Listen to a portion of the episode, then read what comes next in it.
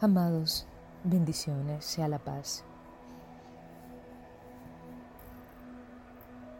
Corintios 2.14 dice que el hombre natural no ve lo que es espiritual, no lo entiende, no lo percibe, no lo discierne. Y hemos estado hablando del reino de Dios, de su justicia, que fue lo que Jesús nos dijo que buscáramos primeramente.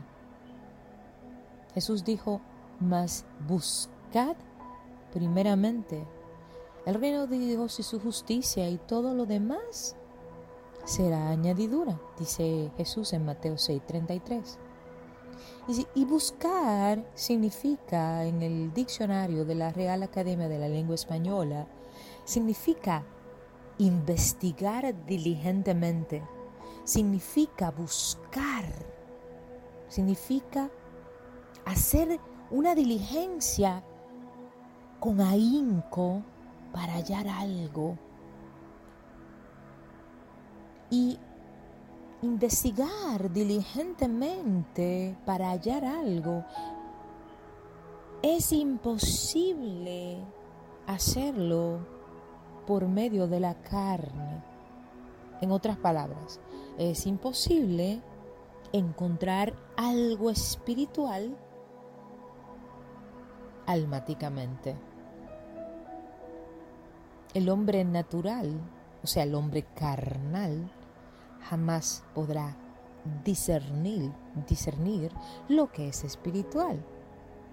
Por eso es que para muchas congregaciones la guerra espiritual, la liberación, la sanidad del alma, o sea, la sanidad interior, es una falsa doctrina cuando en realidad no lo es. La iglesia se ha vuelto almática, es decir, religiosa. Recordemos que el alma tiene que ver con el hacer, mientras que el espíritu tiene que ver con el ser. Hay una diferencia entre el hacer y el ser. ¿Qué significa esto? Dios es espíritu. A Dios no se le busca con el alma, a Dios se le busca en el espíritu. Porque hablamos de que Dios es espíritu y de que el reino de Dios es espiritual. Y Dios busca adoradores que le adoren en espíritu primero y luego en verdad. Estamos llamados y fuimos enviados a atraer lo invisible a lo visible, no al revés. Por eso es que tratamos de hacer lo contrario. Tratamos de hacerlo de la forma inversa. Tratamos desde lo visible traer lo invisible. Y por eso es que nos volvemos religiosos. Qué triste, ¿verdad? La palabra dice que en el Espíritu de Dios hay libertad y no podemos confundir la libertad con el libertinaje.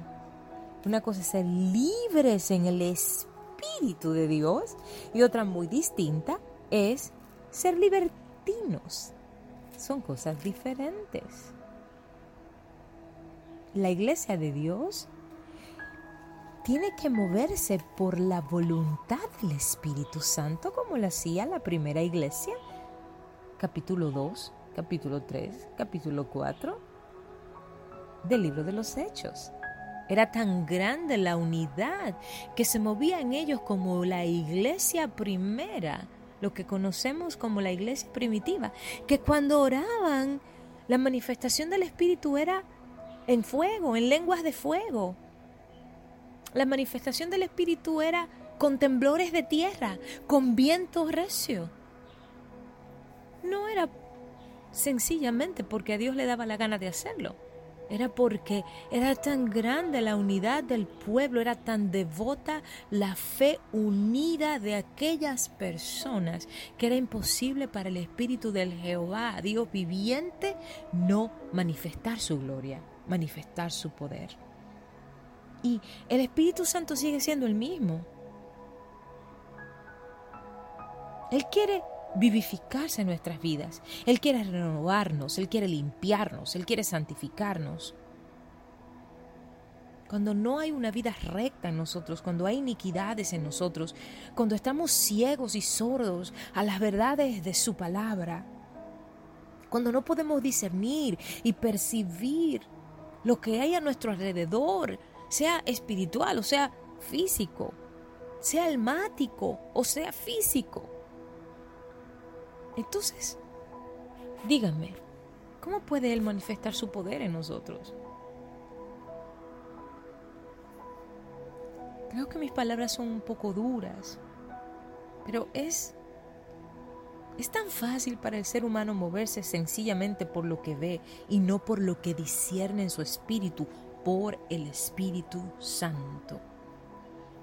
Porque es que moverse en el espíritu demanda un precio, un precio de oración, un precio de ayuno, un precio de intimidad que consagre, que, que, que demanda, que, que exige disciplina. Y disciplinar la carne, mi hermano, eso cuesta mucho trabajo.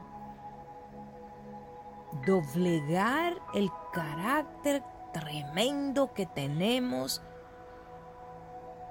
para rendírselo a un Dios que no vemos, que no oímos, que muchas veces no sentimos. Eso es difícil. Usted no crea que yo no he estado en sus zapatos. Todos hemos vivido por eso, todos hemos pasado por ese, por ese fuego, por ese río, por esas aguas.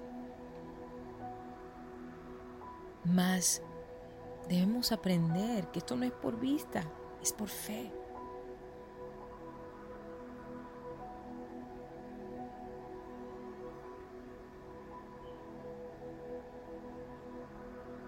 Dios me los bendiga, mis muy amados.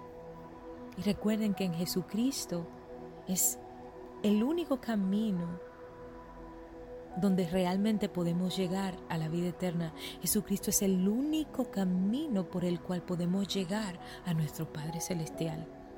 Pastora Itz Hernández, Visión de Águila Internacional en su programa Verdades sin disfrazar. Bendiciones, sea la paz.